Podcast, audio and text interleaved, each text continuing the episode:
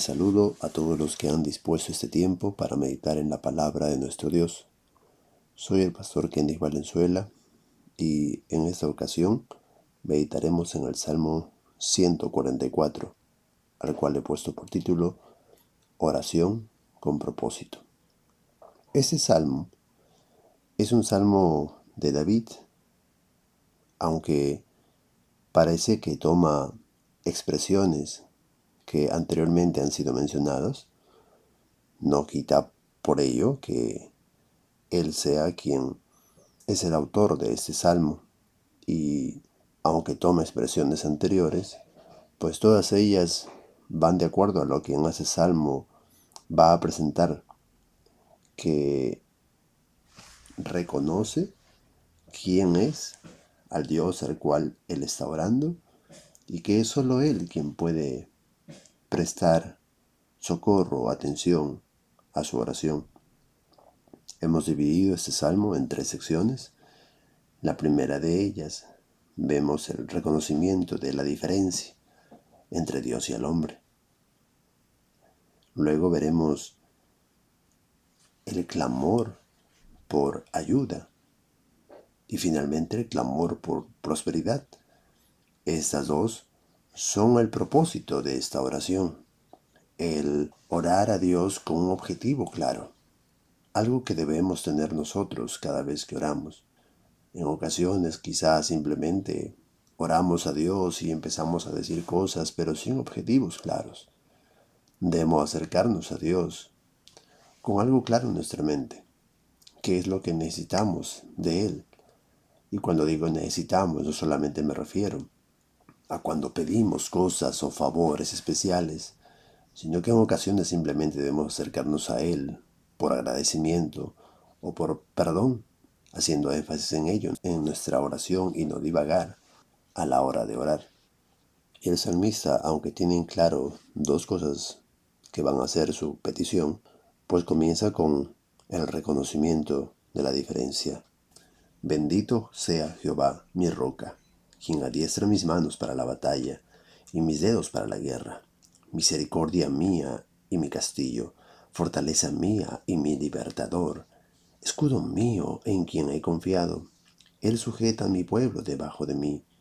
Oh Jehová, ¿qué es el hombre para que en él pienses? ¿O el Hijo del hombre para que lo estimes? El hombre semejante a, a la vanidad, sus días son como la sombra que pasa. El salmista resalta en esos pasajes quién es Dios y lo que puede hacer a su favor. Y paralelo a ello, seguido a ello, pues reconoce su insignificancia frente a ese Dios. Nos hace recordar a un salmo pasado en el capítulo 8, ¿qué es el hombre para que tengas de él memoria y el Hijo del hombre para que lo visites? Qué hermosos son las palabras que el salmista menciona aquí, reconociendo lo que es Dios para él. Misericordia, castillo, fortaleza, libertador, escudo, aquel que le da destreza para poder combatir frente a sus enemigos. Por eso él bendice el nombre de Dios, su roca. La segunda sección, los versículos 5 al 11, dijimos que nos hablan de un primer propósito de esta oración que él está presentando en este salmo. Resaltando pues que el salmista necesita de Dios para lograr la victoria sobre sus enemigos. Mira lo que dice el versículo 10. Tú, el que da victoria a los reyes, el que rescata de maligna espada a David, su siervo. Tú, tú, Siempre debemos nosotros reconocer que las victorias es gracias a Dios y decirle en oración, Señor, tú, solo tú pudiste hacerlo, solo tu gracia me ha sostenido, solo tu poder me ha hecho a ah, lograr aquella cosa que yo quería alcanzar, solo tú, Señor.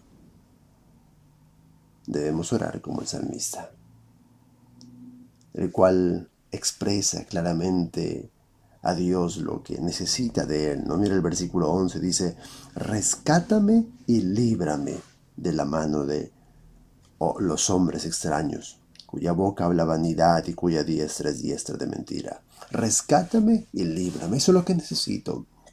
El salmista es claro aquí. Él está clamando por ayuda, primer propósito. Cuando nos acerquemos a Dios, debemos acercarnos, como ya dijimos, con propósitos definidos.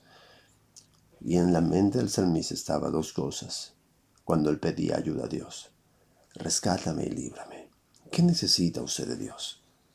¿Qué necesita del poder de Dios, de ese Dios misericordioso, fortaleza, escudo, roca? Pues expréseselo a Dios.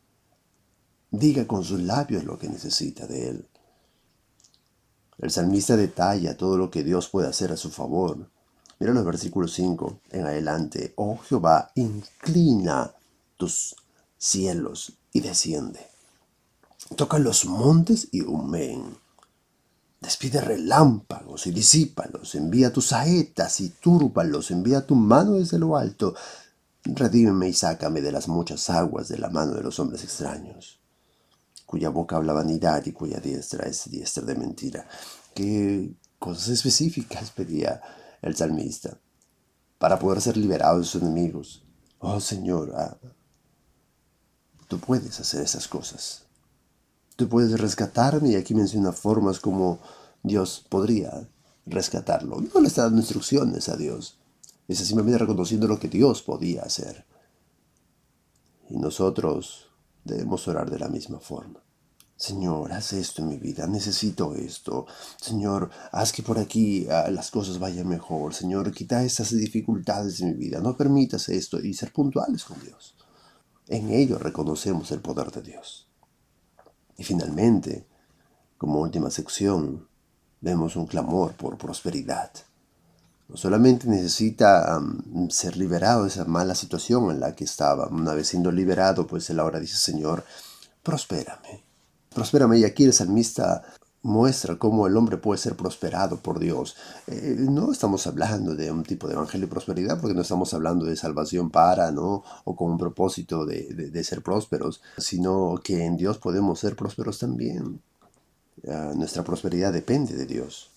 Y eso lo muestra claramente las escrituras y el salmista aquí lo resalta. Y él puede reconocer algunas cosas a través de las cuales nosotros podemos decir hemos sido prosperados por Dios. Veamos, sean nuestros hijos como plantas crecidas en su juventud, nuestras hijas como esquinas labradas, como las de un palacio. Hijos fuertes, hijas responsables. Qué bendición de Dios hay en eso. Nuestros graneros llenos, provistos de toda suerte de grano. Esto marcaba pues la condición económica de una persona en su tiempo. Graneros llenos nuestros ganados se multipliquen, que se multipliquen a millares y decenas de millares en nuestros campos, animales saludables, ¿no?